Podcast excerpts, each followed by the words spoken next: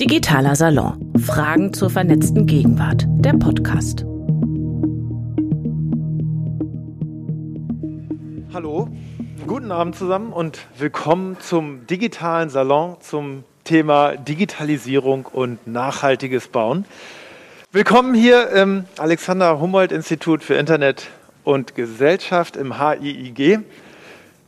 Ich bin Hendrik Sendt. Ich koordiniere hier Forschungsprojekte und habe eine Professur an der HTW Berlin.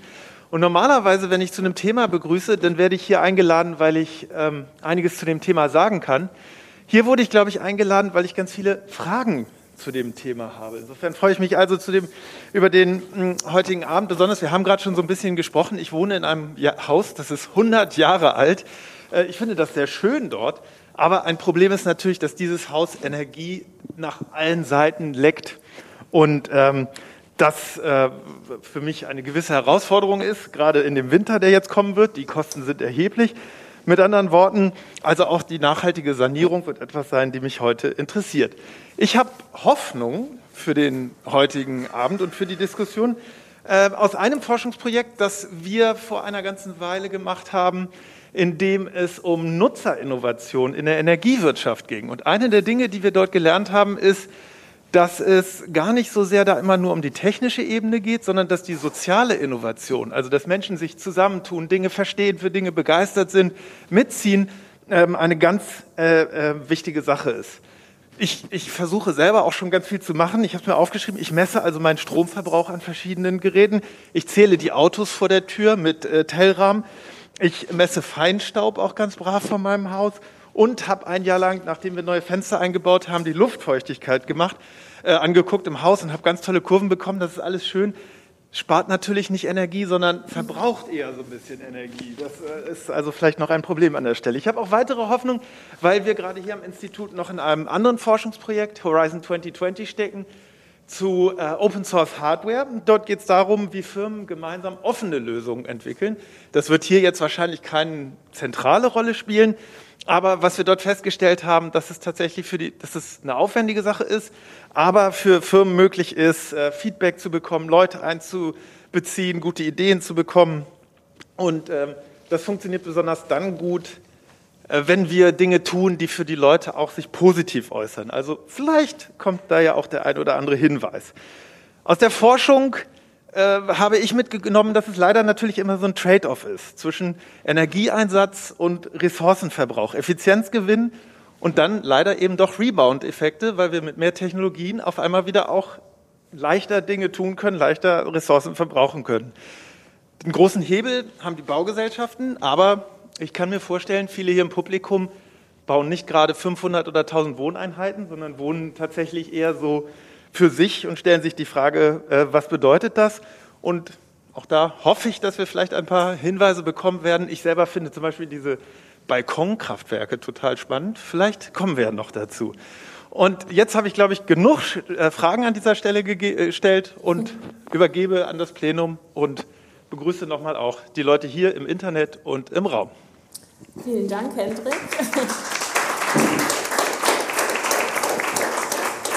Mit den vielen Fragen schließe ich mich gleich an und da sieht man, glaube ich, auch schon, wie das in alle Richtungen auseinanderspringt. Schönen guten Abend ähm, hier im Saal und äh, euch im Stream. Ich bin Katja, Katja Weber und äh, führe euch durch den Abend. Ihr habt natürlich wie immer die Möglichkeit, aber auch eure Fragen, auch Partikularinteressen äh, zu formulieren. Ähm, macht das gerne hier im Saal oder via Slido und die Kolleginnen reichen die Fragen dann hier rein. Ich frage auch immer mal in die Runde dazu. Ja, wir reden über Energie und ich würde sagen, das machen wir ja alle schon lange und immer so ein bisschen. Und seit dem 24. Februar dann doch viel intensiver. Heute haben wir den letzten Augusttag. Der Herbst lässt irgendwie gefühlt doch schon so ein bisschen grüßen. Und natürlich ist die Frage, äh, früher wollten alle so gerne ins Dachgeschoss oder in die Altbauwohnung mit 3,80 Meter Höhendecke. Da, glaube ich, gibt es gerade doch sowas wie einen Paradigmenwechsel. Also wie kriegen wir die Wohnungen warm? Wie kriegen wir das finanziert? Wie kriegen wir Waren produziert? Dann sprechen wir auch diesen Sommer wieder sehr viel übers Wasser, weil es eben in den heißen Sommern und auch in den Jahreszeiten drumherum immer knapper wird aufgrund der Erderwärmung. Und das ist dann auch schon das nächste Stichwort, wir sprechen auch über unsere Emissionen. Ganz häufig machen wir die fest am Verkehr. Äh, Flugreisen werden dann ganz oft genannt und so ein bisschen im Windschatten bleibt der Befund, dass gerade unsere Art zu bauen und zu wohnen, vielleicht auch zu renovieren, ganz viel emittiert. Nach Angaben der Vereinten Nationen kommen 38 Prozent der globalen CO2-Emissionen aus dem Bausektor.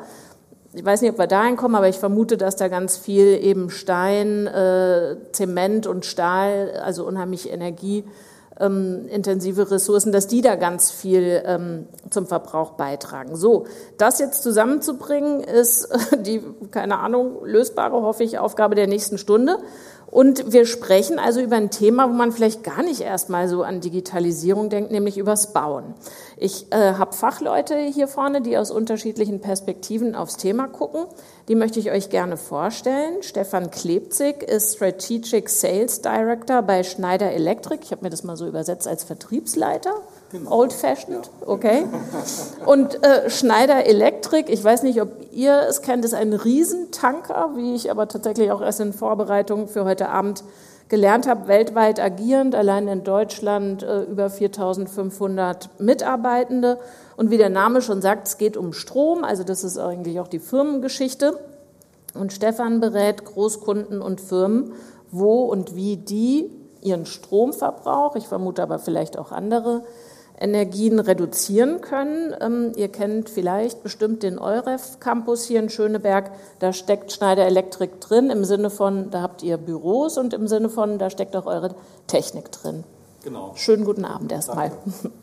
Dann ist Jane Ehlers da, zuständig für Beratung in Sachen Nachhaltigkeit bei Akzente. Das ist eine Firma, die auch genau dazu berät.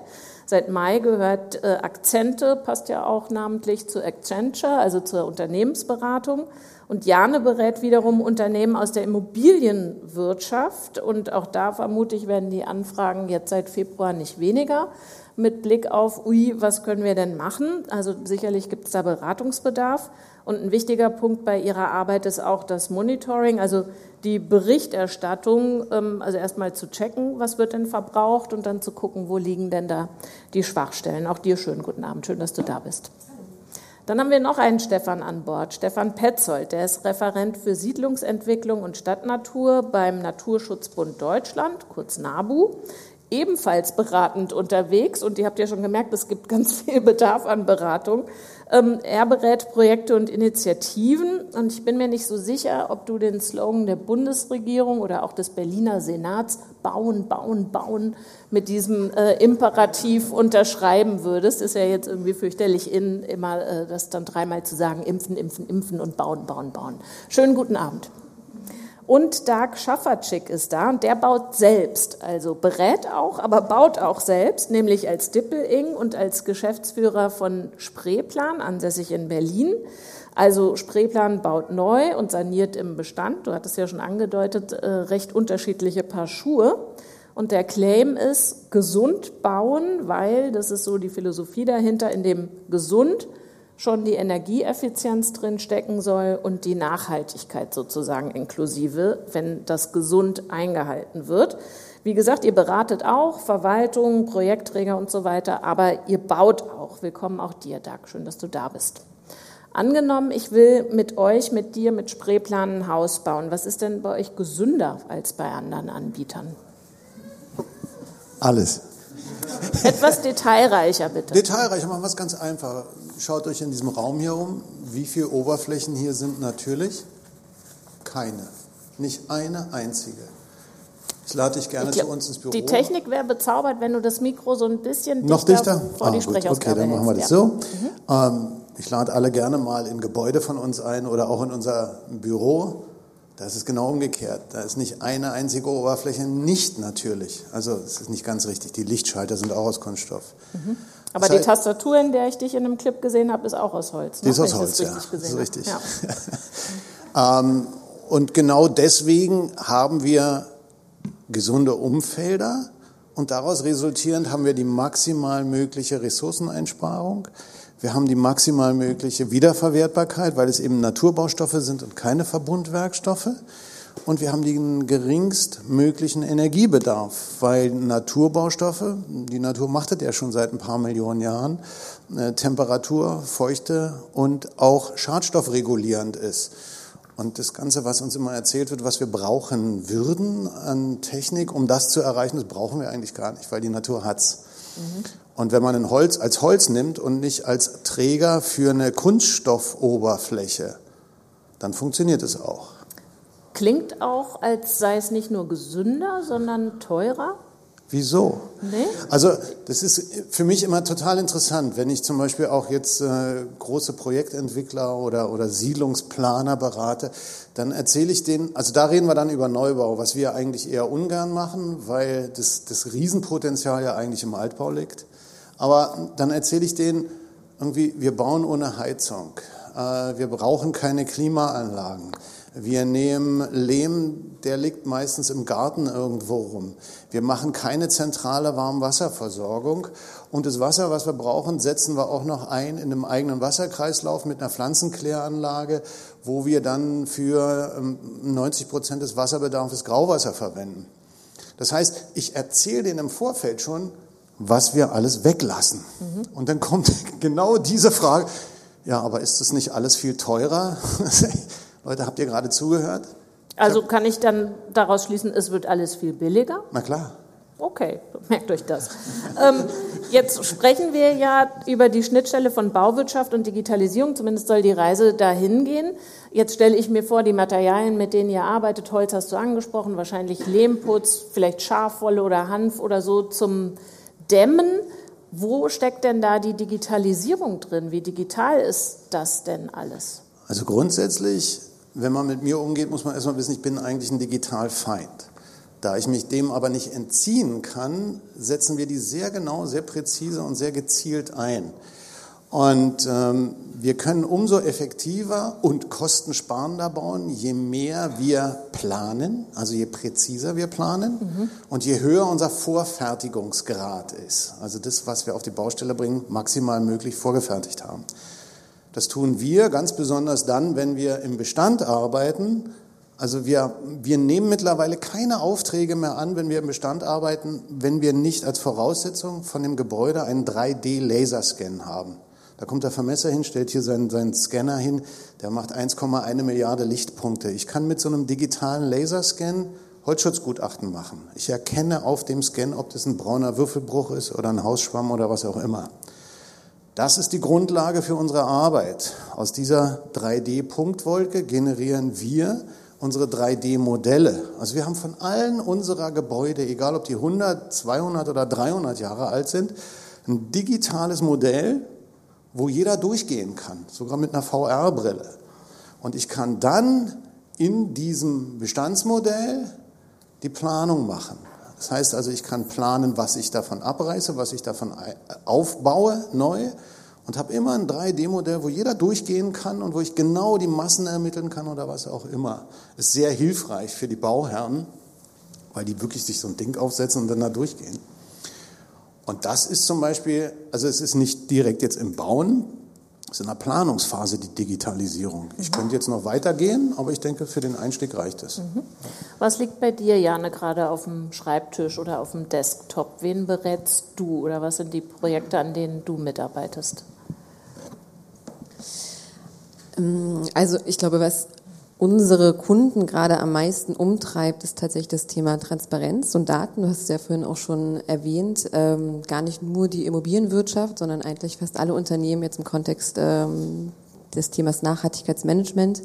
Es ist so, dass ähm, von Seiten der EU ähm, jetzt neue Regularien auch in Kraft treten werden, die vor allen Dingen sehr, sehr hohe Anforderungen ähm, Richtung Reporting und ähm, Nachhaltigkeitskennzahlen ähm, ähm, erfordern. Und ähm, das kommt, also der Gedanke ist auch im Kontext des äh, Green Deals der EU, dass ähm, man vor allem äh, Finanzströme ähm, stärker in nachhaltige Investitionen lenkt. Ähm, deswegen gab es da eine Initiative, haben wahrscheinlich auch einige gehört, ähm, dass man überhaupt erstmal definiert hat, was bedeutet denn Nachhaltigkeit und das ist dann für die Baubranche auch besonders interessant. Ähm, Und äh, das ist die Taxonomie. Äh, ging, glaube ich, auch, ähm, Kontext auch ist Atomenergie, äh, nachhaltig, ja, nein, auch entsprechend durch die Medien. Und äh, das ist jetzt etwas, was äh, unsere Kunden ähm, aus dem Immobilienbereich äh, sehr, sehr umtreibt, äh, weil sie jetzt ähm, für sich erst einmal prüfen müssen, okay, welche Bestände, welche Umsätze haben sie in ihrem Geschäft, äh, die tatsächlich auch diese Taxonomie entsprechen. Also es ist eine Definition äh, der EU, was nachhaltig ist und was nicht. Und es ist doch sehr anspruchsvoll ähm, und vor allen Dingen auch sehr anspruchsvoll, überhaupt erst einmal diese Transparenz im Unternehmen herzustellen. Mhm. Und ähm, das ist, glaube ich, das, was äh, die Unternehmen gerade sehr, sehr beschäftigt. Ja. Ähm, mal angenommen, ich bin die Berliner Gewobag und habe äh, 72.000 Wohnungen zu verwalten. Dann würde ich doch vermuten, dass das, was du sagst, was ihr rausfinden müsst, nämlich erstmal Verbräuche, Kennzahlen, mhm. was sind denn die Werte, dass ich das habe, beziehungsweise dass ich Menschen in meinem Unternehmen habe, die äh, das ermitteln können, die vielleicht auch sagen können, also so geht das jetzt nicht, das ist eher der Stand 70er Jahre und nicht 2022. Wieso sollte ich mich denn an euch wenden und da ja wieder Geld ausgeben für die Beratung? Eigentlich haben, denke ich doch, äh, Immobilienunternehmen ab einer gewissen Größe dieses Know-how in ihrem Haus und in ihren Reihen. Leider nicht. Also es ist tatsächlich eine große Herausforderung, überhaupt äh, auch an die Daten ranzukommen. Ähm, da geht es ganz vielen Unternehmen so, aber auch gerade ähm, Unternehmen in der Immobilienbranche haben die Herausforderung, dass sie oft auch Verbrauchsdaten benötigen. Ähm, und das ist tatsächlich gar nicht so einfach, die überhaupt zu erfassen. Sind ja auch aber die verschicken doch jedes Jahr dann die Betriebskostenabrechnung. Die, also, haben, die wissen doch, was ich in meiner Wohnung oder in meiner Wohneinheit rausgejubelt habe an Wasser, Wärme, Energie? Nee, eigentlich nicht unbedingt. Ähm, also das ist nichts, was ähm, jetzt äh, in der Regel bei den Wohnungsunternehmen vorliegt. Mhm. Ähm, kommt auch ein bisschen darauf an, wie die Strukturen sind, aber das ist tatsächlich eine große Herausforderung, tatsächlich die Verbrauchsdaten zu ermitteln.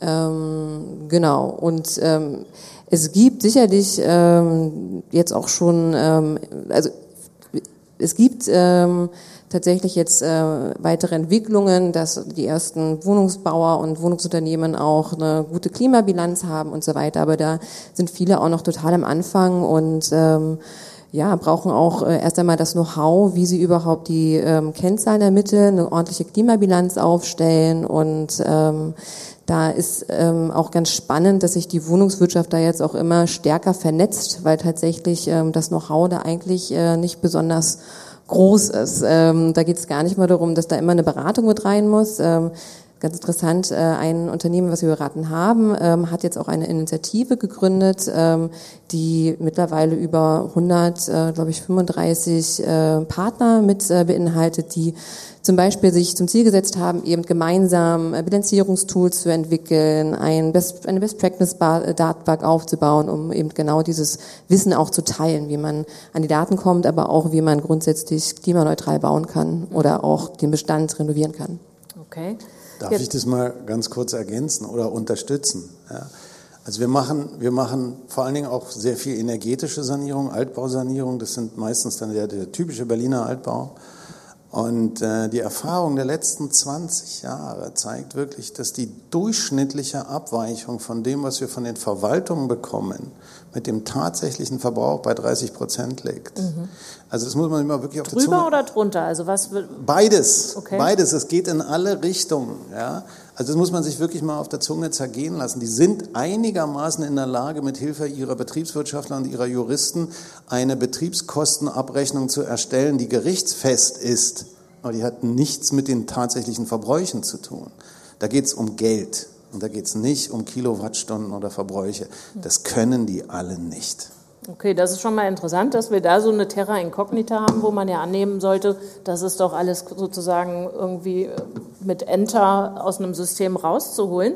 Stefan, jetzt sollen laut Koalitionsvertrag jährlich 400.000 Wohnungen neu entstehen. Wir alle wissen, das wird nicht passieren, ähm, aber zumindest steht es im äh, Koalitionsvertrag drin. Und meistens, wenn über sowas gesprochen wird, ist ja der Fokus ähm, auf zu wenig Wohnungen, beispielsweise in Ballungszentrum und der Bedarf eben nach, nach Flächen, die vermietet werden können. Eigentlich geht es dabei immer weniger um Energieeffizienz oder wie auch immer man smart definiert, äh, smartes Bauen und Wohnen. Ähm, hat der NABU, hast du den Königsweg, wie das beides in Einklang zu bringen ist? Also äh, Doug vorhin meinte ja, ähm, es ist sozusagen, ähm, es gibt äh, Zahlen, oder vielleicht könnte man es anders aufspannen und sagen, es gibt die äh, Ethik und es gibt das Geld, also von wo aus man die Sache äh, betrachten kann. Gibt es eine Möglichkeit, beides in Einklang zu bringen? Also mit Königsweg wird es schwer. Ähm, mhm. da, da reicht, glaube ich, jetzt hier auch die Zeit nicht aus, um das äh, der, der äh, Sache entsprechend zu erörtern. Ähm, es gibt eine ganze Menge äh, Möglichkeiten der Ansätze. Also ich habe äh, auch bei DAG vorhin schon ganz, ganz vieles gehört. Ähm, Positionen, die wir vom NABU auch unterstützen, die wir auch vertreten. Ähm, ganz, ganz wichtiger Faktor ist da natürlich erstmal das Bauen im Bestand. Ähm, dass, wir, dass wir halt einfach dahin kommen, dass wir die äh, zur Verfügung äh, stehenden Ressourcen oder die, die schon beanspruchten Flächen ähm, die beanspruchten Objekte halt einfach viel effektiver besser nutzen. Also dass, dass äh, Bilder wie der eingeschossige Supermarkt, dass sowas halt einfach der, der Vergangenheit angehört. Also das, äh, das äh, wird halt einfach äh, dieser kostbaren und endlichen äh, Ressource, Fläche, Boden halt einfach nicht gerecht. Ähm, Boden ist, ist nach den Ozeanen der zweitgrößte CO2-Speicher, den wir haben und äh, dementsprechend müssen wir den ähm, möglichst gut vor Neubebauung schützen. Und äh, deshalb müssen wir da ganz, ganz dringend dran an den Bestand, äh, ganz, ganz dringend dran ähm, an äh, Umnutzungen ähm, von beispielsweise Gewerbe, von Industrie, von ähm, dergleichen. Äh, wir müssen äh, hinkommen zu dem, was eigentlich das äh, Baugesetzbuch schon ganz, ganz vorne drin im äh, allerersten Paragraphen fordert, nämlich dass äh, die Nachnutzung, die Nachverdichtung, ähm, die Innenentwicklung, äh, dass das das Credo ist. Ähm, das sind aber ja natürlich alles Themen, die sind überhaupt nicht neu. Darüber diskutieren, über die Supermärkte und die Eingeschosser tun wir, ich weiß nicht, ich glaube seit 15 Jahren oder so, oder da kam es vielleicht mir zu Ohren. Trotzdem, äh, die neue Turnhalle an der Schule meines Sohnes ist natürlich ein Eingeschosser und da wird nur Turnunterricht drin gemacht und vielleicht ist an ein, zwei Abenden die Woche nochmal ein Verein drin. Es sind oben keine PV-Zellen drauf. Ähm, die Schule platzt aus allen Nähten. Die Idee, dass man da eine Mensa auch noch draufschrauben konnte, war irgendwie in der Planungsphase irgendwie offenbar absurd. Also das, was du sagst, da klafft ja eine Riesendiskrepanz zu dem, was wir leben. Absolut, gebe ich dir vollkommen recht. Ähm, da klafft tatsächlich eine Riesendiskrepanz. Ähm, da, da gehen halt Anspruch und äh, Wirklichkeit halt wirklich sehr weit auseinander. Das liegt aber vor allen Dingen daran, dass, äh, dass es halt einfach immer noch viel zu einfach ist, ähm, äh, viel, zu, viel zu leicht auch subventioniert wird, ähm, äh, neue Fläche zu beanspruchen. Und da ist natürlich der Gesetzgeber gefragt, da halt Innovationen zu fördern, Ideen zu fördern, auch eben das Bauen im Bestand zu erleichtern, dass es leichter wird, ähm, dass äh, Brachen saniert werden, äh, statt äh, auf der grünen Wiese draußen äh, vor den Toren der Ortschaften ähm, neu zu bebauen. Und ähm, vielleicht dazu auch einfach nochmal eine Zahl ähm, von, einer, von einer Studie der TU Darmstadt aus dem Jahr 2019. Äh, die hat sich wirklich mal so ähm, viele, viele Gebäudetypen vorgeknöpft ähm, und mal geschaut, ähm, wo kann man denn überall aufstocken, wo kann man äh, Gewerbe umnutzen und dergleichen. Und die kommt zum Beispiel äh, zu einem Wohnraumpotenzial von 2,3 bis 2,7 Millionen Wohnungen im Bestand, also ohne einen einzigen Quadratmeter neu zu bauen. Mhm. Und ähm, da äh, ist wahnsinnig viel Potenzial. Also das, der Schlüssel ist im Prinzip die, die äh, bauliche Dichte im Endeffekt. Ähm, in Deutschland haben wir ähm, in unseren Metropolregionen, Hamburg, Berlin und so, da sind wir so zwischen 2000, 4000 Einwohner pro Quadratkilometer. Ähm, wenn man zum Beispiel das mal im europäischen Vergleich einordnet, also in Genf, Kopenhagen, Barcelona, Athen, äh, da sind wir teilweise bei 12.000 bis 27.000 Einwohner. Also das ist da schon eine wahnsinnige Diskrepanz und das sind also mitunter auch Berlin Städte. ist das Brandenburg der großen Städte, könnte man Quasi, sagen. Ja, okay, genau. alles klar. Stefan, dann würde ich dich gerne mit ins Boot äh, holen und zwar nochmal mit dem Aspekt Gebäudeautomation. Das ist äh, ja der Bereich, in dem du schon lange unterwegs bist. Erklär mir mal bitte genauer, was das ist. Also, weil bei Hendrik klang es vorhin schon so an. Ich habe das Gefühl, wir heben jetzt Jalousien mit Strom. Früher haben wir das halt mit Muskelkraft gemacht. Ähm, aber wahrscheinlich äh, sagst du, nee, stimmt nicht, sondern. Äh, stimmt genau. Ach Mensch, ähm, ich, dachte, ich werde korrigiert. Äh, und ähm, das heißt, die Gebäudeautomation ist in modernen, äh, wenn man das so nennen möchte, weil wir hatten uns vorher diskutiert, äh, wo es äh, zielführend ist, ist im klassischen Büroumfeld. Mhm Äh, es äh, nimmt jetzt ein bisschen Einzug in die äh, ganz normalen Wohnungen, aber wir reden über multifunktionelle Büros, Büroräume, die eben mit Technik und Infrastruktur ausgerüstet ist. Mhm. Also Fahrstühle, die in Frankfurt die Personen in ihre Büros bekommen, Beleuchtung, Verschattung und äh, diese Systeme werden zum Beispiel benutzt, um mit äh, Lamellen ähm, im äh, Sommer eben die Wärme draußen zu halten mhm. und im Winter dort einzulenken. Das heißt, äh, man kann sich vorstellen, mittels äh, Sonnenstand kann man eben ermitteln, äh, wie kriegt man Licht ins Gebäude und ein kleiner Elektromotor äh, macht nur diesen Winkel so, dass man sozusagen energieeffizient äh, den Raum beleuchten kann und zeitgleich äh, eben äh, möglichst energetisch im Winter sich die Wärme reinholt. Mhm. Ähm, ist das ein System, in das ich als Mensch eingreifen kann? Ich frage deshalb, weil genau. ich unter anderem auf einer Großraumbüroetage arbeite, wo ich das Gefühl habe, erst verbraucht die Jalousie Energie, indem sie irgendwas macht, was ich nicht will, dann verbrauche ich nochmal äh, Energie, indem ich sie dann zum Beispiel wieder hebe, weil sie geht halt einfach offenbar ab einer gewissen äh, Helligkeit runter, obwohl es mich beim Arbeiten gar nicht stört. Ich mache sie wieder hoch. Wo ich so denke, toll, habe ich mich mal bewegt, bin aufgestanden, aber so die Effizienz sehe ich da noch nicht. Genau, also es ist einer der großen Probleme, die ähm, äh, genau dieses Interface, äh, wie spricht der Mensch mit der Technik, ist es überhaupt noch verständlich, äh, wenn die Systeme komplexer werden. Äh, wir können äh, kein Atomkraftwerk betreiben und das nimmt mehr und mehr Fahrt auf in Gebäude eben in diesem Großraumbüro. Ähm, äh, ja, man kann eingreifen, bei manchen Gebäuden eben nicht mehr und äh, selbst die großen kann man auch keine Fenster mehr öffnen, also die großen äh, Gebäuden. Ist das ähm, ist das wirklich so nachhaltig? Äh, ja, Fragezeichen. Es birgt aber auf alle Fälle die Chance, diese Daten zu generieren, um diese Gebäude möglichst effizient im Sinne von möglichst wenig Kilowattstunde pro Quadratmeter zu fahren. Mhm. Also man kann sich vorstellen, wenn der Sonnenstand mitgemessen wird, werden eben die Jalousien runtergefahren, egal ob du die jetzt oben haben möchtest oder nicht, weil man eben weiß, dass der Wärmeeintrag in das Gebäude eben immens ist. Äh, wir diskutieren das jetzt auch gerade durch, weil das eine einfache Maßnahme zu dieser Preissteigerung, wenn das Gebäude mit Gas äh, beheizt wird. Mhm. Ähm, und das sind relativ schnell umsetzbare Methoden. Mhm. Ähm, gibt es vielleicht Beispiele vom EUREF Campus, von denen du noch berichten kannst, wo wir ähm, genauer begreifen, wie diese Automatisierung funktioniert, was das noch beinhalten könnte? Genau, also wir haben, ähm, wir haben ein relativ abgestuftes System. Man muss auch dazu sagen, dass wir dort als ähm, Schneider Electric ähm, äh, diese, diesen Campus mit ausgerüstet haben mit unserer Technik mhm. und teilweise auch in Forschungsprojekten dort mitgearbeitet haben. Eins ist sicherlich, dass wir eine Betonkernaktivierung nutzen. Das heißt, wir nutzen den thermischen Speicher des Betonkerns äh, ähnlich wie eine Fußbodenheizung, mhm. ist aber wirklich im Beton. Äh, und es gibt da eine Wetterprognose, wo wir wissen, in den Übergangszeiten ist eben äh, genau wie jetzt, im September ist draußen relativ kühl. Wir wissen, wir brauchen so und so lange, um diesen Betonkern aufzuheizen und haben sozusagen immer so eine ähm, sehr angenehme Kältestrahlung, also keine Lüftung, die dann zieht, sondern sozusagen eine Strahlung von diesem Betonkern. Und ähm, das dient dazu, das gesamte Gebäude in dem thermischen Umfeld, in dem es ist, äh, auszutemperieren. Und da können wir natürlich spielen, indem wir das jetzt sozusagen mit der Erwärmung, die wir jetzt diesen Sommer gesehen haben, eben wesentlich höher zu fahren, um dann eben nicht so viel Energie zu verbrauchen. Ich glaube, da kommt auf den Betonkern nicht klar. Ich komme auf allem nicht klar. Das ist jetzt, das ist jetzt diametral entgegengesetzte Position von meiner. Das ist natürlich ganz klar, nicht? Also, ich meine, diese ganze Steuerungstechnik und ein Betonkern, also, ähm, das muss natürlich alles gesteuert werden, klar, aber ich kann es auch einfach weglassen. Ich kann es einfach weglassen.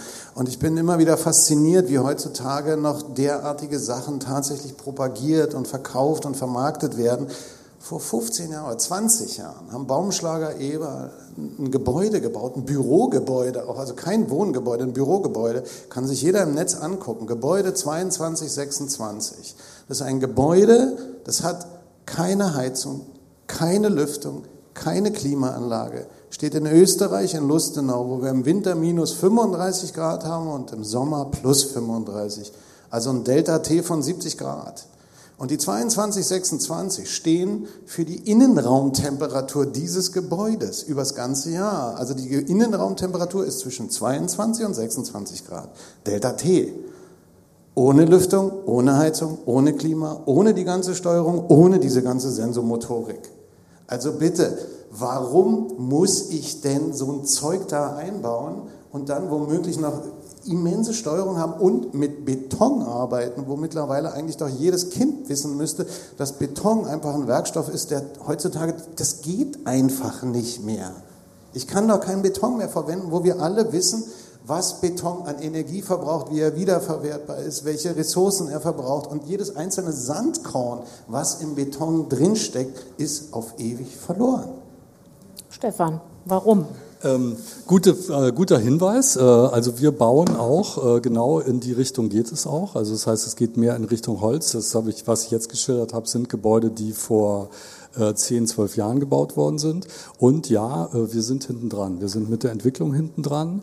Äh, wir sind äh, mit allem, wir wissen, wie es geht und machen es nicht. Das heißt, ich bin komplett bei dir. Man kennt die Systeme. Zum Beispiel, wir haben etliche Fabriken und Research-Zentren in Grenoble, gleiches Temperaturniveau. wir bauen dort nichts mehr ein, was verbrennt, also keine Gastherme oder mhm. irgendwas Fossiles verbrennt. Und ähm, wir haben keine Lüftungsanlagen mehr. Das funktioniert. Ähm, warum macht man es nicht? Weil der Mut fehlt. Äh, wir selber sind, ähm, äh, wir selber kommen aus der Elektrobranche. Das heißt, es gibt auch diese ganzen Umwandlungsprozesse, die natürlich äh, auch nicht so effizient sind, wie sie sein sollten. Also viele der Kältemaschinen, die stehen, funktionieren auch nicht richtig. Es gibt ein riesen Einsparpotenzial. Mhm. Ähm, nichtsdestotrotz, glaube ich, gibt es alle diese Systeme und wir müssen Orte schaffen. Ähm, wir müssen die zeigen. Da bin ich ganz bei dir. Wir müssen es propagieren. Die sind aber nicht bekannt und tatsächlich baut die Branche konventionell, weil es ist eine wahnsinnig konventionelle Branche, die äh, vielfach eben im äh, turboerhitzten Modus äh, Gebäude baut, veräußert äh, mit Gewinn. Wie die dann 30 Jahre oder 40 Jahre betrieben werden, ähm, äh, bleibt dahingestellt. Mhm. Und äh, ich glaube schon, dass die Branche sich auf den Weg macht, das zu ändern. Also das heißt, wir müssen über den Zeitfaktor reden. Das heißt, jede Entscheidung, die wir heute in Gebäude, bin ich komplett bei dir, treffen, welche Baustoffe führen wir in ein Gebäude, das steht da für 40 Jahre, für 50. Äh, du hattest vorhin erzählt, du bist in einem Gebäude von 100, ich äh, wohne auch im Altbau. Ähm, das heißt, äh, wir verlieren die Materialien, wir müssen viel mehr in natürliche Kreisläufe denken. Nichtsdestotrotz, ähm, ein großes Thema, was ich jetzt noch ansprechen möchte, ist eben die Datenerhebung der Bestandshalter, eben nicht nur Wohnungsbaugesellschaften, sondern eben internationale Konzerne, die eben diese Immobilien haben und die sich fragen, naja, sind die morgen nichts mehr wert, weil weil ich sozusagen ähm, keine Kredite drauf mehr bekomme. Und ähm, die Datenerhebung, das hat sehr viel mit Digitalisierung zu tun. Also Verbrauchswerte erfassen, äh, Schlüsselzahlen, Kennzahlen zu ermitteln. Ähm, und äh, was auch schon erwähnt worden ist, es gibt zum Beispiel keine Schlüsselzahlen der Verbräuche. Und Strom ist immer die Mieter. Mhm. Und noch eins, ähm, im, im, in so einem Gebäude wie hier haben wir ein sehr schwieriges Umfeld der ganzen Beteiligten. Das heißt, es gibt einen Besitzer, es gibt eine Hausverwaltung, es gibt mehrere Mieter. Jeder Mieter kann mit jedem äh, Stromanbieter seinen eigenen Vertrag gestalten. Also auch die Zusammensetzung der äh, Melange, die dann in diesem Gebäude wohnt, arbeitet, die ist so divers, dass es die ganze Sache kompliziert macht. Okay, jetzt habt ihr alle ganz unterschiedliche Schwachstellen, Leerstellen angesprochen. Wissen wir nicht, müssten wir, wissen wir, machen wir aber trotzdem nicht, aus Gründen und so viele Beteiligten und so weiter.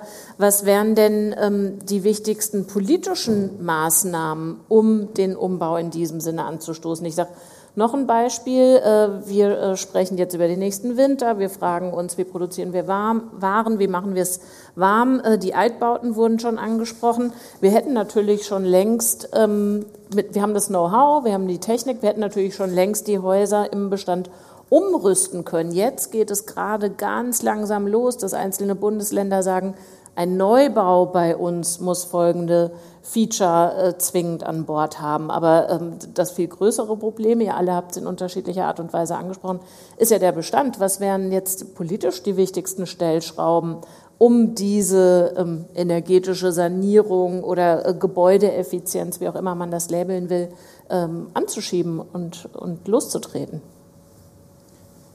Also man kann natürlich viel definieren, was politisch ist, aber ich bin da, ja, ich bin immer ein bisschen vorsichtig, weil man es immer irgendwie auf andere schiebt. Ähm, im Grunde ist das viel größere Problem ist ein echtes gesellschaftliches. Und wie gehe ich selber damit um? Und da muss jeder sich selber an die eigene Nase fassen. Also wenn wir naja, du könntest ja Anreize setzen, ne? also Förderprogramme ja, und so weiter. Da ist gar nicht so viel los, wenn man sich umschaut ja, auf dem Markt. Wenn man, wenn man zum Beispiel mal sich die Frage der Wohnungen betrachtet, Quadratmeter. Die Tatsache, dass wir von den 60er Jahren bis heute, dass jeder von uns doppelt so viel Quadratmeter Wohnfläche zur Verfügung hat. Die Altbauten, über die wir sprechen, haben wir äh, in der Eingangsrede gehört, die sind 100 Jahre alt.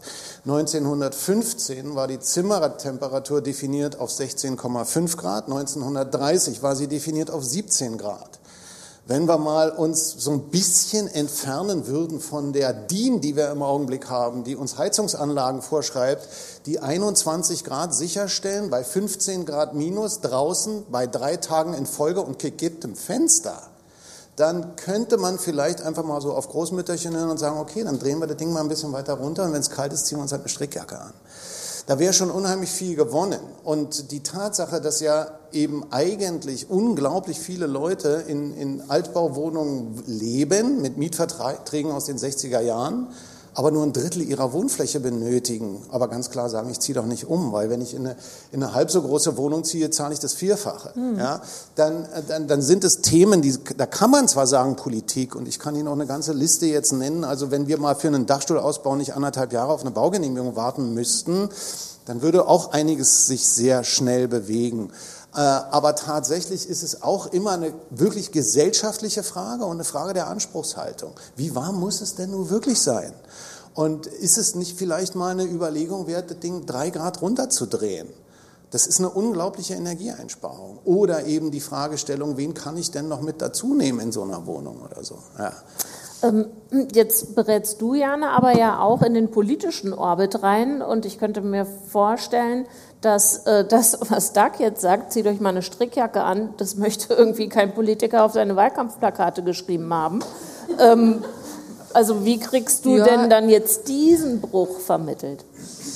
Ähm, ich denke, da hat er schon auf jeden Fall einen guten Punkt. Also ich glaube, klar ist, dass äh, dass man jetzt auch an der Stelle nicht sagen kann, okay, die Politik muss richten, ähm, sondern dass es letztendlich äh, ein Zusammenspiel von ganz äh, von allen Akteuren braucht und natürlich auch äh, den Mietern ähm, oder den Bewohnern der Immobilien. Wir müssen alle auch schauen, dass wir letztendlich ne, weniger Platz äh, auch äh, bewohnen. Das ist in den letzten Jahren ja auch die Quadratmeterzahl, die wir alle äh, zur Verfügung haben, äh, gestiegen. Damit natürlich auch entsprechend die Verbräuche. Also das ist natürlich auch ein relevanter Punkt, aber es kann natürlich auch nicht nur äh, bei, bei äh, den den Verbrauchern oder bei den, ähm, bei den Mietern äh, letztendlich auch äh, liegen. Äh, die was zudem auch einen kleinen Spielraum haben. Klar können die es ein bisschen kälter in der Wohnung lassen, aber wenn es darum geht, die ganze ja. Gebäudeinfrastruktur anders aufzustellen, sind die ja schon raus und haben eigentlich kein Recht mitzuspielen. Was wir schon auch immer wieder hören, jetzt gerade ähm, auch von ähm, unseren Kunden aus dem Immobilienbereich, ist, dass es tatsächlich einfach einfacher ist, auch einen Neubau zu machen und deswegen auch der Bestand tatsächlich äh, umso herausfordernder. Schon, du hast es auch gerade angesprochen, einfach die Genehmigungsverfahren ähm, wesentlich schwieriger sind, ähm, es viele Auflagen gibt, die es ähm, nicht besonders einfach machen, eben auch mit Augenmaß, vielleicht ein Altbauer, der eben äh, entsprechend natürlich, da muss man mit der Struktur arbeiten, die da ist ähm, und ähm, hat sehr, sehr viele unterschiedliche Auflagen, die zu erfüllen sind und das macht es dann umso schwieriger. Also ich glaube, das würde schon auch einiges ähm, erleichtern, da ähm, ja einfach mit Augenmaß auch ähm, ähm, zu, zu agieren. Und, ähm, Aber was würde das denn heißen mit Augenmaß agieren? Ähm, von den ganzen tausend äh, Bauvorschriften und Verordnungen jede zweite streichen? Also wie würde man das Naja, dass eine Deckenhöhe dann auch mal fünf Zentimeter niedriger sein kann ähm, als vorgegeben, ähm, zum Beispiel im Bürogebäude, weil mhm. dort eine ähm, entsprechende Lüftung eingebaut werden muss. Also das äh, ist jetzt äh, zum Beispiel eine Vorgabe in Bürogebäuden, dass die eine gewisse Höhe haben muss, mhm. damit das äh, Arbeitsklima entsprechend ist ist. Und ich denke nicht, dass da diese fünf äh, Zentimeter oder drei Zentimeter wesentlich viel ausmachen. Also da einfach ähm, ja mehr Spielraum auch zuzulassen, je nachdem, äh, was da auch die unterschiedlichen Kriterien sind, die man abwägen muss bei solchen Entscheidungen. Was würdest du sagen, Stefan, zur Frage, wie man, also äh, DAG hat ja jetzt sozusagen an die Bevölkerung appelliert. Ich habe nach der Politik gefragt. Wie hängst du da die Gewichte? Ja, ich wollte mich auch gerade noch auf die Frage einklinken ähm, und äh, die gestellte Frage beantworten. Ähm, da gibt es eine ganze Menge Hebel. Also ein Hebel ist natürlich erstmal ähm, komplett veraltete Bauvorschriften äh, zu überholen. Also teilweise ist unsere Baunutzungsverordnung äh, auf einer Grundlage äh, der 60er Jahre, also wo es zum Beispiel auch äh, eine, eine starre Nutzungstrennung einfach gibt. Hier Gewerbe, dort wohnen, äh, da arbeiten. Und ähm, das ist vollkommen überholt, weil äh, nur mit äh, kompakten Baukörpern, nur mit kompakten Bauflächen, mit kurzen Wegen, mit einer Nutzungsmischung ähm, schafft man es dann eben auch natürlich den äh, Flächenverbrauch, das Thema hatte ich ja vorhin schon, ähm, außen und den äh, Neubaubedarf halt einfach runterzufahren. Und es erleichtert zusätzlich auch noch äh, eine ganze Reihe weitere äh, Problematiken wie den demografischen Wandel. Also wenn äh, medizinische Einrichtungen äh, direkt vor der Nase verfügbar äh, sind, äh, wenn Lebensmittelbedarfe gedeckt werden können, direkt vor der Nase, dann, dann ist es natürlich auch viel, viel einfacher für die Bevölkerung, als äh, wenn das irgendwo auf dem Land immer weiter draußen ist ähm, und dann, dort dann passiert. Also das ist ein Hebel, äh, der, der getätigt werden muss. Äh, es muss Verpflichtungen geben ähm, von der Bundesebene auf die kommunale Ebene, wo es dann natürlich mit der, äh, mit der kommunalen Verwaltungshoheit dann, muss ich sagen, auch an Grenzen einfach kommt. Also äh, gerade was, was, äh, oh, da zückt schon wieder das Mikrofon. Ähm, Gut, ich beeile mich. Ähm, ja, wo es dann einfach an Grenzen kommt. Ähm, also ich nenne es ganz gerne immer so den Bürgermeisterwettbewerb im Kampf um irgendwie neue Bewohner, Bewohnerinnen, ähm, weil, weil jede Kommune irgendwie nur in ihrem eigenen Süppchen schwimmt und eben nicht den Weitblick hat, aber eben auch gar nicht den Weitblick haben kann. Also das kann man ja gar nicht erwarten. Ähm, aber das muss dann halt eben von überregionaler, von Landesebene, äh, von Bundesebene dann eben eine Steuerung geben, ähm, dass eben wirklich nur noch das zur Verfügung gestellt wird, was irgendwie nachweislich benötigt wird. Also wir haben irgendwie Bevölkerungswachstum in der und der Kommune, okay, dann haben die halt einfach mehr Gestaltungsspielraum und äh, bekommen dann eben mehr zur Verfügung. Und ähm, es muss halt einfach Verpflichtungen geben. Ähm, wir haben ja jetzt äh, auch schon ein bisschen über technische Systeme gesprochen, ähm, die Natur äh, ein Stück weit auch wieder in die Stadt zurückzuholen, weil äh, natürliche Klimaanlagen sind sehr, sehr günstig, ähm, schaffen auch ein sehr, sehr gutes Klima.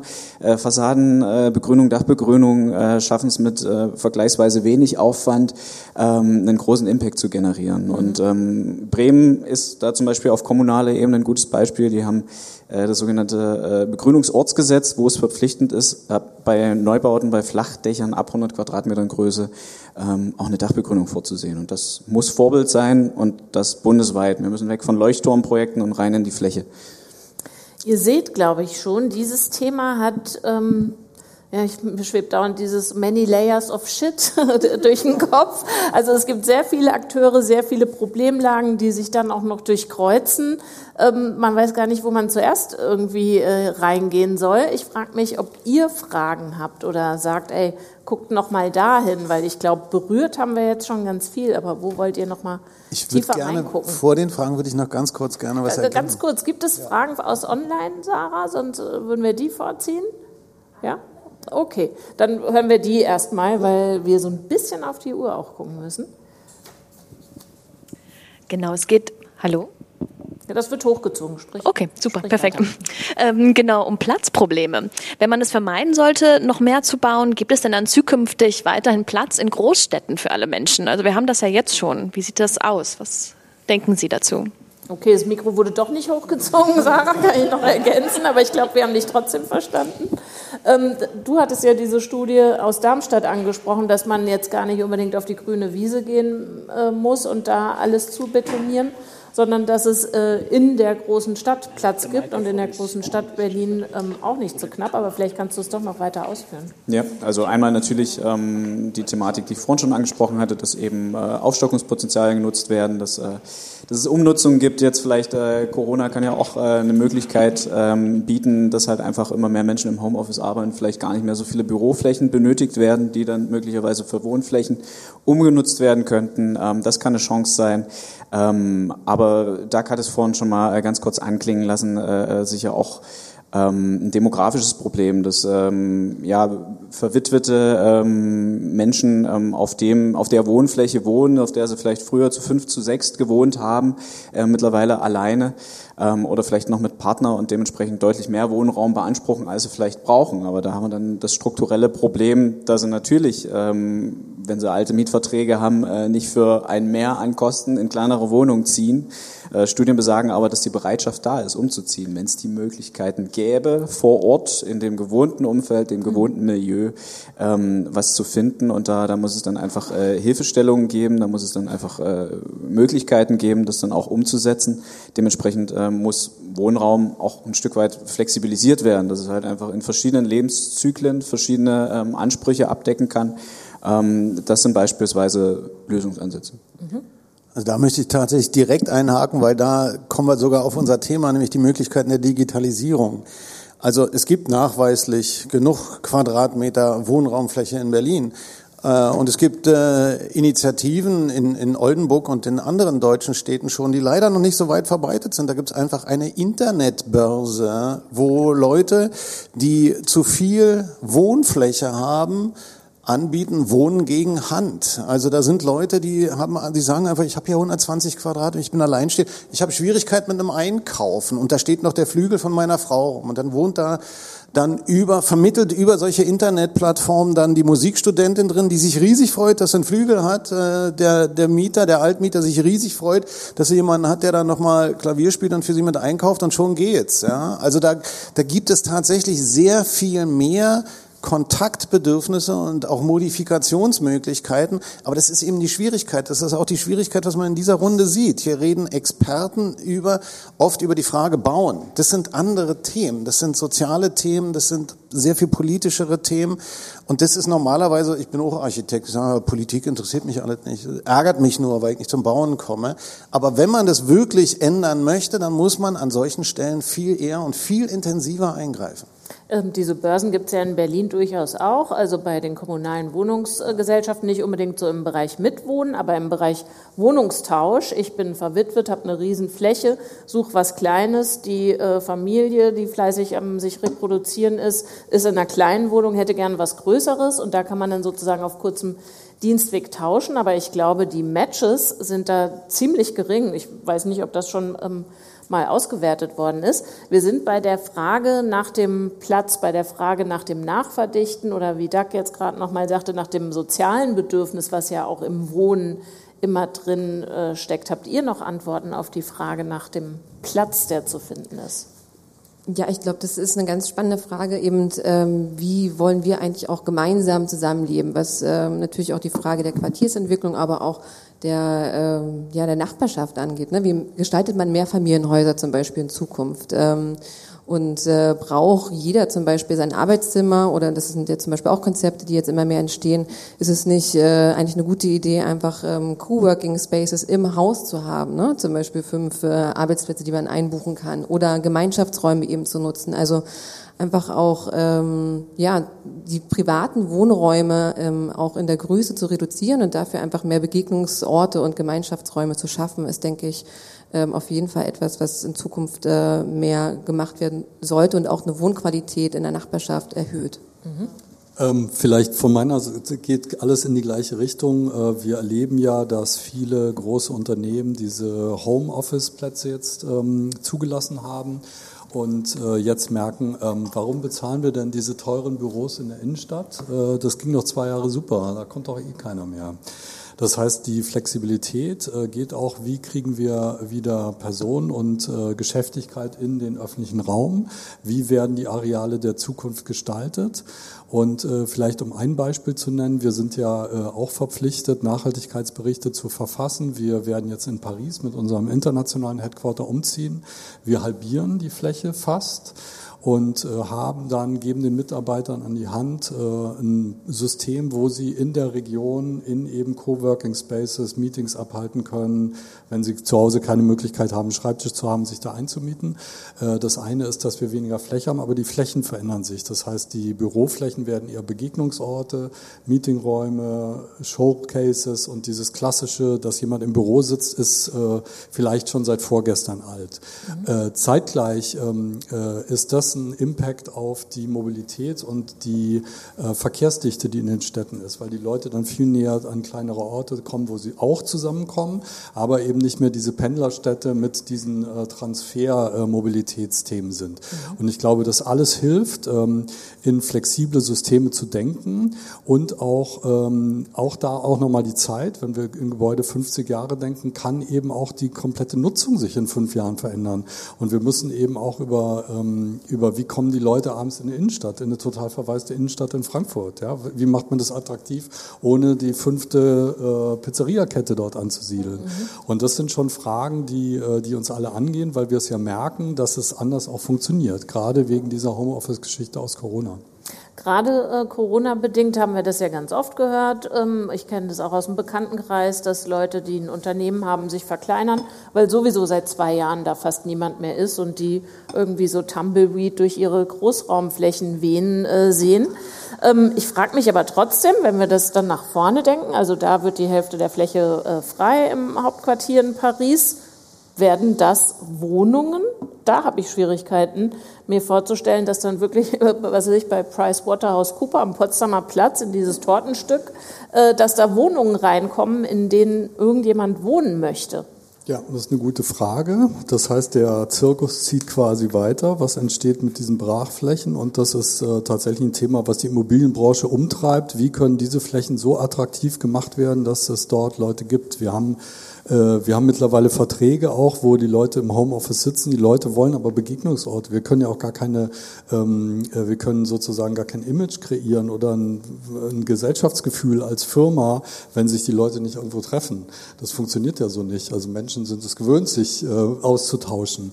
Und ich glaube, wir müssen mehr über Begegnungsorte sprechen, die wesentlich flexibler arbeiten. Und das alte Gebäude, ich weiß es nicht, was da reinkommt, aber es ist eine spannende Frage. Ähm wie vorhin schon gesagt, das Thema hat unheimlich äh, viele Aspekte. Dann bleiben wir äh, jetzt mal dabei, da muss ein Umbau stattfinden auf diesen Büroflächen. Gucken wir mal in die Branche. Kann die denn so einen Umbau effizient, nachhaltig, energieeffizient, kann die das stemmen? Ich meine, äh, wer jemals versucht hat, sich irgendeinen Handwerker für irgendein Problem im Haus zu holen, weiß, es fehlen Fachkräfte überall. Wer, äh, keine Ahnung, sich eine PV-Zelle kaufen will, du kriegst sie noch nicht mal geliefert, selbst wenn du sagst, ich montiere es mir selber. Also sowohl in den Lieferketten als auch äh, in dem handwerklichen Bereich fehlt ja ganz viel. Ist die Branche denn bereit, ähm, wir haben schon über Politik gesprochen und über uns als Wohnende, aber ist die Branche denn fit, diesen Wandel mitzuvollziehen? Vielschichtig. Also ja und nein. Also wenn wir wir müssen natürlich schon mal erstmal wieder die Gebäude betrachten. Da sind wir nämlich auch wieder bei dem Gebäudetypus. Die, die da eben angesprochen worden sind, das sind relativ moderne Gebäude und relativ moderne Gebäude sind, wenn man sich die Qualität von Gebäuden ankommt, anschaut, einfach Mist. In jeder Beziehung, egal ob er energetisch ist oder ressourcenmäßig oder nutzbar. Äh, ein guter Altbau hat eine multifunktionelle Nutzbarkeit. Da kann ich viel mehr machen. Wenn ich jetzt mir ein Gebäude angucke aus den 17, so einen wunderschönen Stahlbetonbau, da kann man nicht mehr, da kann man nicht mehr viel machen.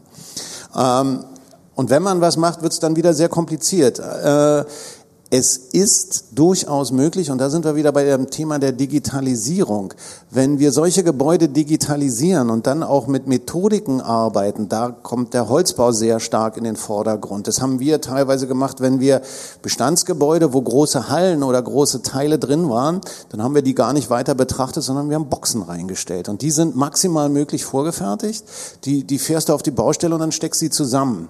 Da hast du, wenn du in einem Gebäude arbeitest, meistens die Schwierigkeit, dass du nicht weißt, wo du es reinkriegst. Da musst du halt immer ein Fenster aufbrechen oder sowas.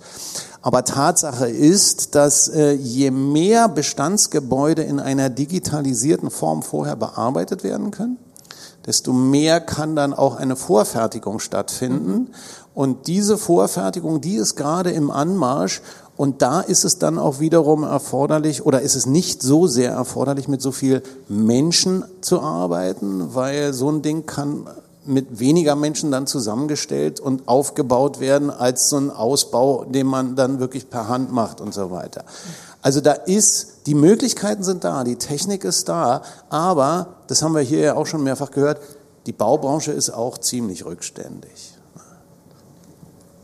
Ja, und gleichzeitig ähm, ist, ich glaube, das ist jetzt auch nichts Neues, aber ähm, die Perspektive ändert sich schon ähm, hin zu einer Lebenszyklusbetrachtung von Gebäuden. Ne? Ähm, auch natürlich, was das Thema Energieeffizienz und äh, Klimaschutz angeht, dass man natürlich auch ähm, schauen muss, okay, wo kommen die Materialien her, ähm, wie energieintensiv ist der Bau etc., aber auch, ähm, wie verhält sich das äh, beim Rückbau ähm, in der Nutzungsphase, ist es eben flexibel auch ähm, umzugestalten und so weiter. Also das ist nicht schon etwas, was äh, was man beobachtet, dass es dort auch ein Umdenken gibt oder diese Perspektive eben äh, stärker eingenommen wird. Und ich denke, da ist ein äh, wichtiger Aspekt schon, welche Art von Gebäuden man sich anschaut. Also ich habe zum Beispiel auch mit einem ähm, Unternehmensimmobilienunternehmen gearbeitet, ähm, die eben ne, Gewerbeimmobilien äh, vor allen Dingen ähm, entwickelt haben.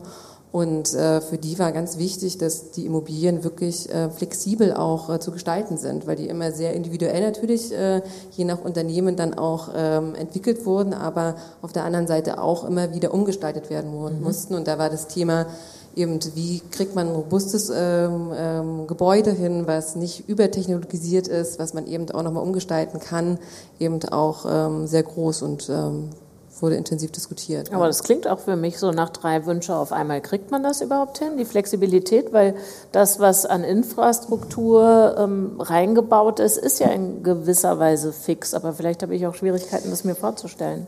Zumindest war es ein wesentlicher Aspekt, der mit bedacht wurde, ja, mhm. dass äh, man eben äh, die Infrastruktur so baut und auch eben äh, technologisch so gestaltet, dass ähm, es nicht übertechnologisiert ist, dass man entsprechend flexibler auch noch umgestalten kann. Mhm. Ja. Habt ihr Fragen hier im Raum? Du hast eine? Oder, oder, oder, oder guckst du ratlos? okay. so. Und gibt es weitere? Dann gebt gerne mal ein Handzeichen. Okay, da hinten sehe ich noch eine. Mhm. Ähm, Bitte. Ich versuche es zumindest nochmal. Meine Frage vom Anfang, ja, der Sound kommt hoffentlich im Internet an. Also ich, ich steige ein mit einem ganz kurzen Beispiel und dann versuche ich das jetzt zu übersetzen. Meine Eltern haben seit, weiß ich, einem Jahr oder sowas eine PV-Photovoltaikanlage auf dem Dach und seitdem kriege ich also in regelmäßigen Abständen so ähm, zwei interessante Kurven immer geschickt. Die eine Kurve ist nämlich, wie viel Strom gerade generiert wurde und die andere Kurve ist, wie viel Strom verbraucht wurde bei denen im Haus. Und auf einmal sind Dinge ähm, ich versuche jetzt nicht zu viele Details zu erzählen, aber die haben natürlich viele elektrische Geräte rumstehen und so. Und durch diese Kurven ist jetzt ein interessanter Prozess in Gang gekommen, dadurch, dass sie gesehen haben, was da alles irgendwie Strom verbraucht. Und sie den Ehrgeiz hatten, eigentlich nur noch ihren eigenen Sonnenstrom zu verbrauchen, mhm. haben sie angefangen, ernsthaft Strom zu sparen und haben so ein bisschen so einen Sport daraus gemacht. Jetzt in gewisser Weise irgendwie ein Luxusproblem, aber auf der anderen Seite auch ein ganz handfester Beitrag dazu, Netze, Übertragungsnetze zu entlasten, ähm, tatsächlich Strom zu sparen und so weiter. Und ne, jetzt nochmal meine Frage aus der Perspektive äh, eher der, der kleinen Mieter oder der Einzelpersonen in ihren Immobilien.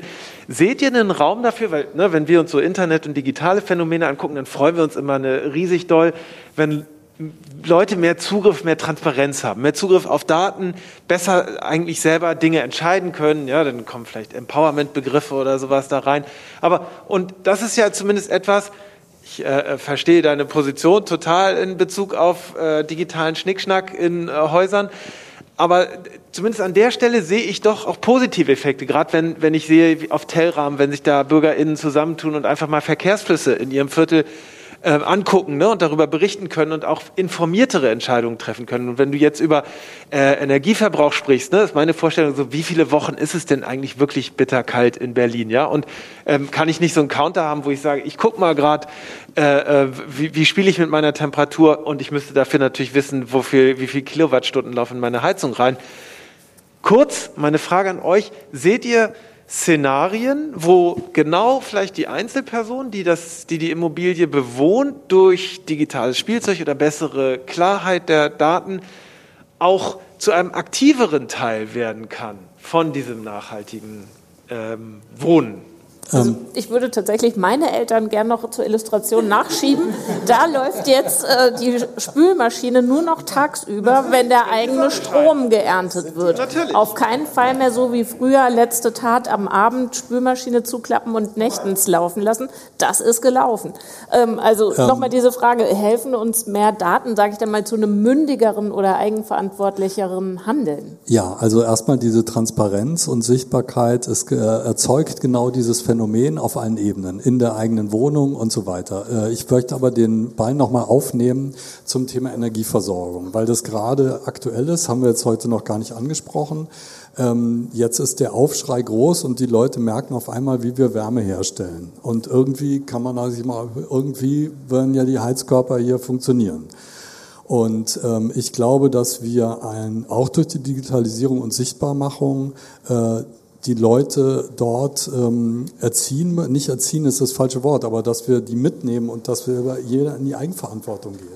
Und dieses Energiesparen, das ist äh, so ein bisschen, ähm, wir kommen auch mit der Energiewende nicht weiter, wenn wir nicht diese Dezent, wir müssen zu, äh, zu dezentralen Strukturen. Wir müssen möglichst wenig verbrauchen, äh, weil ansonsten sagen wir, wir sind immer effizienter und können mit Ökostrom so viel verballern, wie wir wollen. Das kann ja nicht der Sinn sein, sondern wir müssen in die Dezentralität und müssen eben diese Abhängig, da ist das Kraftwerk, wir verbrauchen das weg, hin zu kleinen PV-Anlagen, dass jeder selbst verantwortlich sagt, ja, den Strom habe ich selber verbraucht und da auch wieder ein steuerlicher Ansatz, äh, da hilft äh, tatsächlich Regulierung, weil der Preis äh, wirklich besteuert wird und dem Marktmechanismus unterliegt im Moment. Aber ja, auf alle Fälle kann ich unterstützen. Also je mehr Transparenz dort reinkommt, desto mehr machen die Leute mit. Also ich glaube, Widerspruch kriegst du jetzt hier vorne nicht, deswegen frage ich euch drei gar nicht dazu, aber würde gerne nochmal diesen Aspekt ähm, aufgreifen, dass wir ja hier in einer Mieterstadt äh, sitzen und diskutieren und ich vermute, deine Eltern wie meine im gepflegten Eigenheim, äh, das selbst bewohnt wird, auf viel zu großer Fläche, weil die Kinder sind schon längst weg, aber man bleibt halt dennoch da. Wie sieht das denn in Berlin aus? Da kann ich ja höchstens, so ich einen Balkon habe, ähm, da so für mein eigenes gutes Gewissen ähm, was irgendwie mit Klettband dran knuppern, aber so ernsthaft Strom ernten kann ich ja nicht. Also da wird ja ein Riesenpotenzial verschenkt auf den Dächern. Nein, also zum Beispiel ein kommunaler, äh, kommunales Wohnungsunternehmen, ähm, was ich jetzt auch ein bisschen besser kenne, ähm, ist, glaube ich, auch mit einem Leuchtturm jetzt äh, grundsätzlich auch in Deutschland. Die machen sehr, sehr viel Mieterstromprojekte. Mhm. Ähm, und da nutzen die eben die Flachdächer ähm, in, im Berliner Osten. Äh, da gibt es ja viele, äh, viele äh, Plattenbauten ähm, und ähm, haben da entsprechend ähm, ähm, ähm Photovoltaikanlagen und äh, geben den Strom eben vergünstigt dann auch weiter an die Mieter. Ich finde, das ist ein sehr schönes Modell, eben einfach, wo die, ähm, ja, die Mieter dann auch direkt mit einbezogen werden. Mhm. Bei euch regt sich da noch was? Ja, also da Thema? möchte ich ganz, ganz wichtig was zu sagen. Ich will jetzt gar nicht so sehr in die ganze Detaillierung von diesen Dafür Energiegeschichten. Haben wir auch die Zeit nicht mehr. Ja, aber eins ist ganz wesentlich: der der allgemeine gesellschaftliche Wunsch in Bezug auf die Nutzung von produziertem Strom und die gesetzlichen Vorgaben, die sind Lichtjahre voneinander entfernt. Also das, was hier immer so erzählt wird, wenn, wenn die Gesellschaft dann oben die Solaranlagen drauf hat und die Mieter können das nutzen, das funktioniert alles nicht. Das funktioniert vom Gesetzgeber her nicht. Wir haben eine Entwicklung gemacht für einen einen der großen Investoren in Berlin, Ziegert. Und da ging es darum, dann Photovoltaik zu machen. Ich habe denen von Anfang an gesagt, engagiert euch einen guten Juristen, der euch sagt, ob und wie ihr das machen könnt. Er sagte, du hast eine Macke, wir bauen da die Dinger drauf und dann kriegen die Mieter. Das ich gesagt, nee, nee. So, dann haben die den Juristen engagiert. Der hat die 128.000 Euro Beratungskosten gekostet, um im Endergebnis ihnen sagen zu, geht nicht. Ja, also weil die gesetzliche Grundlage dafür fehlt, weil in dem Augenblick wer ist denn dann der Produzent, ja, wenn es eine Gemeinschaftsanlage mhm. ist. So. Also da ist tatsächlich unglaublich viel, ich sage so ungern, aber da ist wirklich unglaublich viel vom Gesetzgeber und somit von der Politik zu regeln. Und da sehe ich im Augenblick echt schwarz. Absolut, da passiert überhaupt nichts. Also diese ganzen Mietgeschichten mit Solarstrom und so weiter haut gar nicht hin. Stefan, hast du, also jetzt haben wir hier Licht und Schatten, wie mhm. positionierst du dich so dazwischen? ja, die negativen Worte möchte ich nicht zum Schluss stehen lassen. Ähm, ja, ich würde vielleicht äh, eher den sozialen Aspekt, und da sind wir ja auch wieder bei der Ausgangsfrage quasi, ähm, aufgreifen wollen. Ähm, dass es auf jeden Fall was bringt. Äh, Jana hatte es ja mit den, äh, ja, mit den Mieterstromprojekten angesprochen, ähm, dass dass es halt einfach was bringt, sich in der Gemeinschaft zu organisieren, dass man halt einfach vielleicht den kurzen Weg zum Nachbarn geht, dass sich mit denen zusammenschließt, äh, mit denen zusammentut ähm, und äh, wenn der Vermieter, die Vermieterin äh, merkt, oh, da ist Musik drin, da, da ist auf jeden Fall ein Umdenken ähm, in der Gemeinschaft, haben wir schon ein gewisses Mitspracherecht, eine gewisse Stärke und die sind natürlich auch auf eine gewisse Zufriedenheit angewiesen, natürlich je nach Größe der Vermietung etwas mehr, etwas weniger, aber ähm, dass, dass dieser gesellschaftliche Aspekt, das kann ja auch in der äh, Nachbarschaftshilfe dann quasi äh, münden und, und ähm, auch irgendwie die Identifikation zum, zum Ort, zum Objekt, zum Wohnumfeld stärken, ähm, dass man sich einfach engagiert. Ähm, und Grundvoraussetzung ist natürlich erstmal klar, das Bewusstsein zu wecken, das Bewusstsein zu schaffen, äh, eine Informationsgrundlage zu haben und ähm, dann äh, gemeinschaftlich äh, agieren zu können. Also vielleicht nochmal die soziale Aspekt. Ich weiß, es gibt noch eine Publikumsfrage und ich weiß nicht, ob auf Slido noch was los ist, Sarah.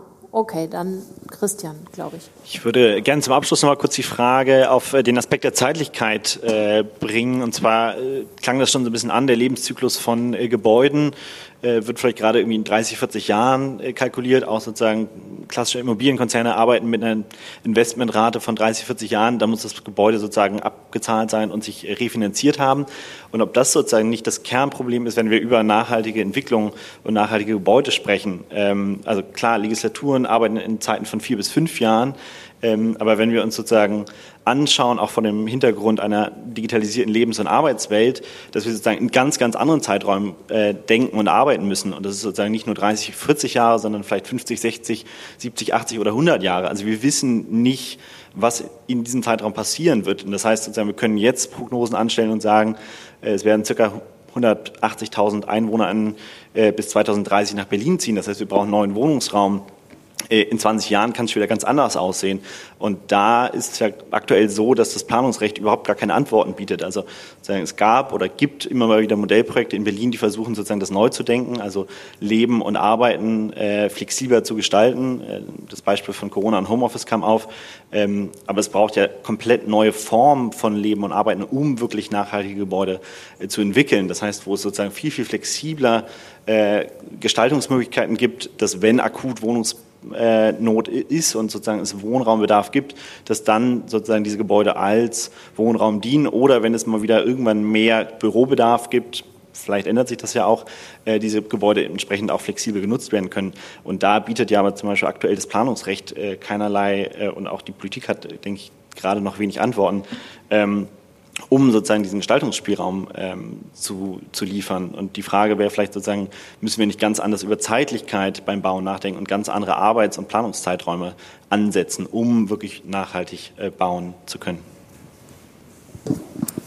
Bitte. Aus meiner Sicht gar nicht so schwer. Also ich meine, natürlich müssen wir anders denken. Äh, die 30 Jahre sind im Grunde natürlich auch viel zu wenig, ne? aber äh, wir, müssen, wir müssen wirklich nichts neu erfinden. Wir müssen einfach nur durch Berlin gehen und uns die Altbausubstanz angucken. Die Dinger sind im Schnitt 100 bis 120 Jahre alt und die sind in der Vollnutzung irgendwie. Also es ist nicht, und, und diese haben Mischnutzung. Ja? Also wir haben in dem Gebäude, in dem wir stecken, das ist ein, ist ein Gebäude von 1911, denkmalgeschützt, haben wir komplett durchsaniert, energetisch, baubiologisch, Dach ausgebaut, Fahrstuhl saniert und, und, und. Das Ding hat eine absolute Vollnutzung, funktioniert wunderbar. Kannst du ganz flexibel die Grundrisse ändern. Wir haben damals schon richtig gut nachgedacht. Also wir müssen einfach mal gucken, was ist denn eigentlich da? Und dieses, dieses ewige irgendwie, wir neu erfinden, finden und es ist jetzt ein Coworking Space. Und da könntest du auch sagen, es ist ein Gemeinschaftsbüro. Ja. Äh, und, äh, und, und diese gemeinschaftlichen Arbeiten, gucken wir mal an, wie sind die Genossenschaften ursprünglich organisiert. Und die Genossenschaftswohnungen mit den dazugehörigen Arbeitsbereichen, ist alles da. Einfach nachmachen oder weiterführen. Dann möchte ich aber doch nochmal den Vibe aufgreifen und eine Frage nach Zeitlichkeit ähm, euch einstellen. Wie denkt ihr, wohnen wir in na, sagen wir 20 Jahren. Und ist das das, was ihr euch auch wünscht für das Wohnen in 20 Jahren? Also womit rechnet ihr und was denkt ihr? Fangen wir hier an. Ich glaube, es wird sich ein bisschen, ähm, äh, ich glaube, wir werden relativ ähnlich äh, sein. Wünschen würde ich mir, dass wir kürzere Wege hätten, äh, dass wir diese Fünf-Minuten-Stadt haben, dass wir mehr Plätze haben, äh, wo Personen und äh, dass wir die Plätze den Menschen zurückgeben.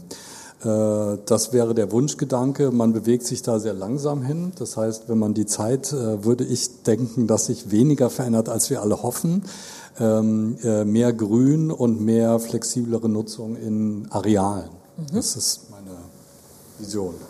Bitte. Finde ich gut, teile ich. Ähm, meine Vision wäre noch auch in ähm, Gebäuden eben mit ähm, ja, klimaneutralen Gebäuden, in, äh, mit Materialien, die erneuerbar sind. Also Stichwort Holzbau, denke ich, wird äh, sich auch weiterentwickeln. Sicherlich auch noch darüber hinaus andere Sachen, kannst du vielleicht gleich noch drauf eingehen. Ähm, aber ich denke auch, was zwingend notwendig sein wird, ist, dass wir eben auch Wohnungskonzepte verändern ähm, und ähm, eben überlegen, okay, wie viel Platz braucht jeder Einzelne und wie können wir gemeinsam eben auch äh, Begegnungsstätten und äh, ähm, ja, Räume und Orte schaffen, die wir teilen und dann eben auch ein soziales Miteinander fördern. Okay, das ist der Wunsch und die Wirklichkeit ist deckungsgleich, mit der du rechnest? Ich denke, wenn man sich das wünscht, dann geht es auch in Erfüllung, oder? okay, stimmt. So, war, so haben das die ja. Eltern früher immer gesagt. Genau. Stefan, bitte. Ähm, da schließe ich mich dem anderen Stefan erstmal an. Also ich fürchte, es wird sich jetzt in den nächsten 20 Jahren jetzt nicht äh, gravierend was ändern. Ähm, deshalb würde ich auch eher bei meinem Wunsch bleiben, ähm, wo ich mich auch wiederum anschließen kann. Ähm, wo ich dann aber auch ähm, appellieren wollen würde, äh, dass wir, dass wir uns halt einfach äh, quasi am äh, ältesten Baumeister überhaupt an Mutter Natur orientieren, ähm, die und, und uns hinbekommen. Nur noch so viele Ressourcen zu verbrauchen, wie tatsächlich nachwachsen oder hergestellt werden können und eben nicht mehr äh, in dieser, in dieser äh, Endlosgesellschaft, in dieser Endlosschleife landen, sondern dass wir halt eine Kreislaufwirtschaft äh, hinbekommen ähm, in äh, vielen, vielen Bereichen. Ähm, Thema äh, Müllabfall hat man ja noch zum Beispiel noch gar nicht angesprochen. Mhm. Ähm, das zum Beispiel, aber auch die Kreislaufwirtschaft, was die einzelnen Baumaterialien beispielsweise angeht. Und äh, natürlich der ganz, ganz große Wunsch, äh, dass die Grünflächen äh, dieselbe Bedeutung und Priorisierung erfahren ähm, wie die Bauflächen in unseren Siedlungskörpern. Äh, denn die brauchen wir in Zeiten der Klimakrise, in Zeiten der Biodiversitätskrise äh, genauso dringend und sind im Endeffekt ein wesentlicher Faktor, damit wir und unsere zukünftigen Generationen auch ähm, gesund und wohlbehalten in den Siedlungskörpern leben können. Im Siedlungskörper, sehr schön. Tag, wie sieht der Siedlungskörper der Zukunft aus, den, den wir kriegen und den, den du dir wünschst? Ähm, möchte ich gar nicht so sehr darauf eingehen, weil all die Punkte, die hier genannt worden sind, die sind ganz nett und die sind auch ganz richtig und es geht auch schon alles und da gibt es auch schon genug Beispiele. Ich möchte auf eines hinweisen, was mir auch innerhalb dieser Diskussion viel zu kurz gekommen ist wo ich mir, also ich bin nicht der Überzeugung, ich bin mir ganz sicher, dass ich da ganz schnell sehr viel ändern muss. Wenn wir über Energieeffizienz bei Gebäuden sprechen, reden wir immer noch vollkommen fälschlicherweise auf die Energieverlust, also auf die Wärmeverluste im Winter. Und wenn wir uns nur mal schon die letzten zwei, drei Jahre angucken und das dann mal noch in die Zukunft hochspielen, dann wissen wir ganz genau, unser Hauptthema wird der sommerliche Wärmeschutz sein. Aber nicht irgendwie die Fragestellung, ob ich im Winter das warm genug habe oder nicht, wie gesagt, wie eingangs gesagt, im allerschlimmsten Falle ziehe ich mir dann eine Strickjacke an und dicke Socken. Aber was mache ich denn, wenn ich in meinem Schlafzimmer, in meinem Wohnzimmer oder in meinem Büroraum zwischen 35 und 40 Grad habe? Ja? Und das ist zum Beispiel, und da bin ich ganz bei ihm, alle Naturdämmstoffe, alle Naturbaustoffe sind in der Lage, sommerlichen Wärmeschutz hervorzurufen. Alle künstlichen Dämmstoffe, Styropor, Mineralwolle und so weiter, können dies nicht. Ja? Und das ist ein Thema, von dem ich ganz sicher bin, das wird ganz schnell gehen und zwar unter Druck. Die ganzen Planer, die ganzen Architekten, Bauingenieure, Energieberater, Bauphysiker, die müssen ganz schnell lernen, wie man Materialien verwendet, wie man plant, wie man baut, dass die Gebäude im Sommer überhaupt nutzbar sind. Okay, habt vielen Dank, ihr beiden Stefan, Stark und Jane, für die Expertise heute Abend, euch fürs Zuhören und eure Fragen. Ich hoffe, im Ansatz wurden einige davon beantwortet. Ich glaube, alle haben wir heute Abend nicht geschafft, aber vielleicht sprechen wir uns dann in ein paar Jahren nochmal und gucken, was aus Wunsch und Wirklichkeit geworden ist. Schönen Abend euch. Besten Dank.